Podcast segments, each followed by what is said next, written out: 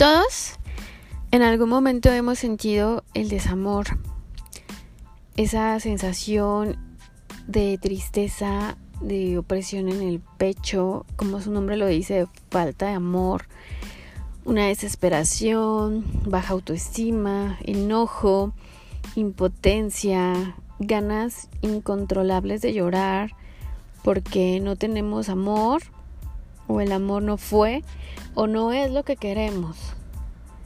Y las ganas de, no sentir eso, esas sensaciones, de tapar esas sensaciones, esos sentimientos.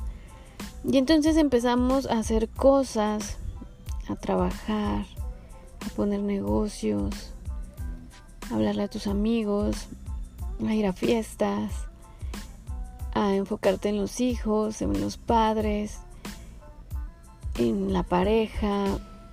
Algunos se van con las drogas, algunos con lo tapan con sexo casual. Cada persona es diferente, cada quien busca la manera de acuerdo a su personalidad y de acuerdo a, a al nivel de pues no quiero decir inteligencia, sino al nivel de autoconocimiento, sería la palabra, para evitar ese feo, entre comillas, sentimiento, esa falta de amor. Relacionamos comúnmente la palabra desamor con la falta de amor en la pareja, pero en realidad es eso, es falta de amor en la vida. Puede ser que se perdió la pareja, al trabajo, un ser querido. En fin, es en realidad porque no tienes algo que te falta. Te falta algo que, que deberías de tener. Por eso sentimos esa falta de amor. No sé, tal vez puede ser que la familia no es la que queremos o porque estamos pasando por conflictos con hermanos, con jefes, con padres, con hijos. Cuando estamos sintiendo eso, si alguien llegara y nos dijera, tranquilo, hay una píldora para eso, el desamor no existe. Todas esas noches que has llorado desconsolado, desconsolada, que no puedes dormir porque sientes esa falta de amor de la vida, o sea, esa falta de algo, de lo que sea que esté faltando en tu vida, no es real. Y lo puedes dejar de sentir en el momento en el que tú decidas todos responderíamos qué tontería. Por supuesto que existe. Lo he sentido, tal vez lo estoy sintiendo. Y no solo una vez, sino varias. Todas las personas que conocemos han pasado por una tristeza muy fuerte. Ruptura familiar, amigos, despido, no sé. Cada vida es diferente, pero en eso todos somos iguales. Y pues lo vemos normal. Es normal porque nos hemos creído que así es la vida, que es normal sufrir y que a eso venimos. Y que cuando ya no vivamos, nos vamos a salvar de este sufrimiento que es vivir. Pero qué feo, ¿no? Qué feo se escucha eso, qué feo cuento nos hemos vivido. O sea, en promedio vivimos 58 años y pensamos que es para sufrir. Este, escuchemos las canciones que normalmente son un hit. Siempre es de sufrimiento. Si no te duele, no es amor. O el amor es sufrir. Dice una, ¿no? El, el que ama pretende... No, el que quiere nunca sufre. Y el que ama sufre. No, bueno, eh, catalogamos esto porque estamos etiquetados. Si no tienes sufrimiento, ese amor que creemos, entonces tienes todo lo contrario, que es salvación. Algo así como tú me salvas porque no estoy a salvo sola, tú me complementas porque estoy incompleta. El desamor inicia cuando eso que nos complementa, lo que sea que creamos que con eso estamos completos. Puede ser desde una cosa física, un, carro, una mascota, un trabajo, una familia, o un novio, no sé. Cuando eso se va, es cuando sentimos esas sensaciones, porque ya no somos completos. bueno, eso nos creemos. Nos creemos incompletos, nos creemos en peligro. Entonces cuando tenemos eso que nos hace sentir el amor, que nos hace sentir amados, se vuelve un preciado tesoro. Y lo defendemos con todo, porque si lo perdemos, pues ya no nos sentiremos tan bien, porque creemos que eso es lo que nos hace sentir bien. Y entonces si lo perdemos, pues vamos a sentir el desamor. Defendemos eso, lo que sea que estés pensando, lo que sea que crees que, es tu felicidad. Hasta con nuestro propio, con nuestra dignidad, todo sea por no perder eso que creemos que nos hace falta y que por fin creemos haber encontrado. Y comenzamos a condicionarnos unos a otros. Si estás conmigo, te amo. Pero si no estás conmigo, si te vas, si me dejas o si te dejo, entonces ya no te amo. Si eres de esta manera conmigo, te amo. Pero si eres de otra forma, ya no te amaré.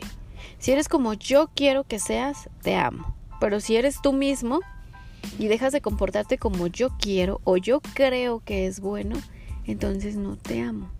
Si reaccionas como yo reaccionaría, te amo. Si no lo haces, ya no te amo. Si me regañas, ya no te amo. Si no levantas tu ropa, ya no te amo. Si no sacas buenas calificaciones, ya no te amo. Si me ayudas con la tarea, te amo. Si me das permiso de salir de vacaciones, amo mi trabajo. Si no me las das, ya no amo mi trabajo. y me he dado cuenta que el amor es todo lo contrario. El amor, el verdadero amor, no no hay condicionamientos, o sea, no cabe una condición. Porque en el momento en el que entra una condición ya no es amor. En el amor de pareja, a veces afirmamos, como me ama, hará todo por mí. O como lo amo, haré todo por él. Qué romántico. Aunque en realidad, a veces todo lo que se hace no es por amor, sino más bien por miedo a perder a esa persona. Porque ¿qué será de mí si pierdo eso que encontré?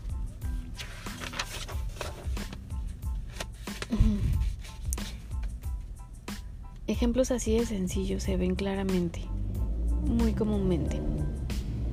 Y vienen frases feas. Hay, refranes muy bonitos, hay frases muy bonitos que hablan de amor, pero también hay otros que hablan de miedo, ¿no?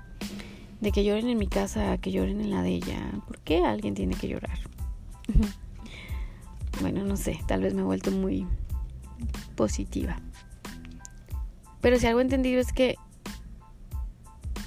pues solo es no es positivo o negativo, sino hay que estar equilibrados. Eso es eso es todo. Y es complicado porque nos polarizamos, o es blanco o es negro y en realidad es gris. Entonces, pues por ahí lo publiqué en el capítulo de amor y de desamor. Es muy fácil confundir el amor con el miedo. Está tan catalogado que disfrazado más bien el miedo en forma de amor que, que erramos y, amamos con miedo. Y al tener tantito miedo, y inmediatamente ya no desaparece el amor, pues con miedo ya no es amor miedo a ser lastimados y por eso nos protegemos y estamos a la defensiva y huimos y bloqueamos. Y bueno, miedo a sentir algo feo. Por eso a veces nos sobreesforzamos, me canso haciendo más por los demás, no vaya a ser que se vaya. O que piense que soy mala persona. Todos esos cuentos nos hemos creído y los seguimos contando y lo seguimos reafirmando. Cada uno de nosotros, alguien nos cuenta eso y reafirmamos que el miedo es amor en las películas, en las canciones. Y no es culpa de nadie, ni de nosotros, ni de nuestros amigos, ni de nuestros padres, ni de la sociedad, ni del país, ni de Dios, ni de nadie, sino pues nos lo hemos creído. Nos hemos creído una mentira. Es como un chisme que se va propagando. Nadie se detiene a pensar, a analizar. ¿Es verdad? pero pues creo que ahora es común que nos cuestionemos porque nos damos cuenta que no sentimos felicidad con este tipo de amor, que no es amor, que es miedo. Por ejemplo, estos, estos, este humano se cree las cosas. Antes se creía que la Tierra era plana. Hay quien aún lo cree. Antes se creía que era un pecado abrir el cuerpo humano. Entonces, este, pues tenían creencias de cómo era nuestro cuerpo internamente. Ahora, pues ya no. Antes creían que la Tierra era el centro del universo. Antes creían que si se enfermaban del estómago es porque un espíritu se, metía al estómago. Ahora sabemos que no, que hay microorganismos, que, hay, que, que no se ven a simple vista, pero que existen y hay aparatos para verlos. Ahora nuestro cuento es llamarle amor a lo que en realidad es miedo. Decir te amo a decir tengo miedo porque te he puesto un traje de que tú eres mío, eres mía o te he puesto un traje de que te necesito para ser feliz, para vivir, como si fuera el aire, otra persona o el trabajo o algo. Pues, pues cada época con sus cuentos, cada persona pues es un mundo. En algunas culturas actualmente aún se manejan las relaciones de parejas arregladas, de chiquitos te dicen con quién te vas a casar. Y ellos defienden esa creencia porque pues ellos dicen que el amor se va construyendo, que es imposible que sea a primera vista y que dure, no, que ellos creen más en, en la convivencia. También es válido. Cada quien, cada quien cree lo que quiere creer. Antes la creación de la familia era únicamente con fines de riqueza, de protección de la riqueza, no de amor. En algunos países actualmente se puede tener más de una esposa siempre y cuando comprueben y garanticen la manutención de cada una. En otros pues no está bien visto, sin embargo, se hace. Y, y no está mal ni bien. Está condicionado. Afortunadamente hoy en la era de la información donde por todos lados te puedes enterar de todo, ya no te quedas limitada a solo tus cuentos o los cuentos de tu familia o de tu país. Te puedes dar cuenta de de otras realidades, gracias al internet, a los viajes, a los traductores, o sea, ahorita sí puedes platicar con otra persona aunque no hables el mismo idioma, con una aplicación, esto es increíble.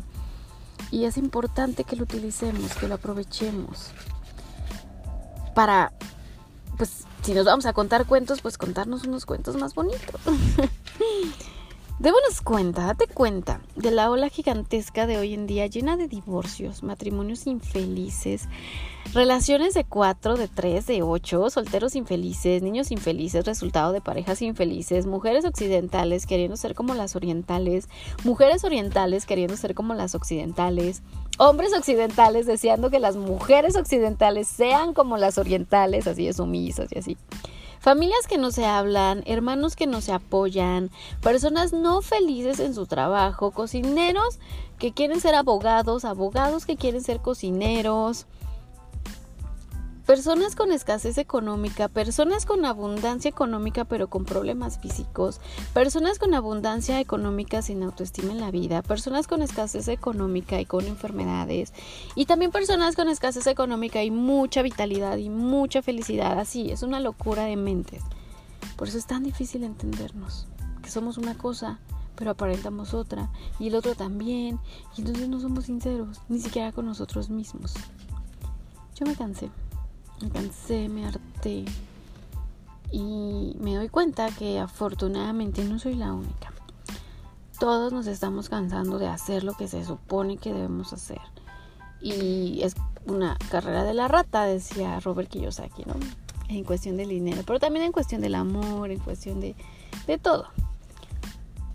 Buscamos, siempre estamos en la búsqueda, pero nunca disfrutamos lo que está en el momento. Analicémonos, solo analiza. ¿Qué, ¿Qué cuentos te has creído? Para ti, ¿qué es el amor? Porque a veces creemos que es una cosa, pero no somos congruentes y lo vivimos de diferente manera. Y bueno, así empezó el, el libro libro de Facebook, le digo yo, la píldora para el desamor, que está en la página de Facebook. Yo de todas formas lo estaré aquí releyendo porque a veces hay personas como yo que, que paso muchísimo tiempo en el carro y, me encanta escuchar como muchos diferentes temas, pues. para no aburrirme y porque siento, creo, repito, cada quien sus creencias, creo que así aprovecho más el tiempo y, y me distraigo y no hago lo mismo diario. Entonces por aquí estaré releyendo La píldora para el desamor. Si lo quieres leer, está en Facebook, La píldora para el desamor, y ahí también lo puedes buscar. Cuídate mucho. Disfruta tu, tu cuento del día de hoy, 9 de julio del 2019. Bonito día.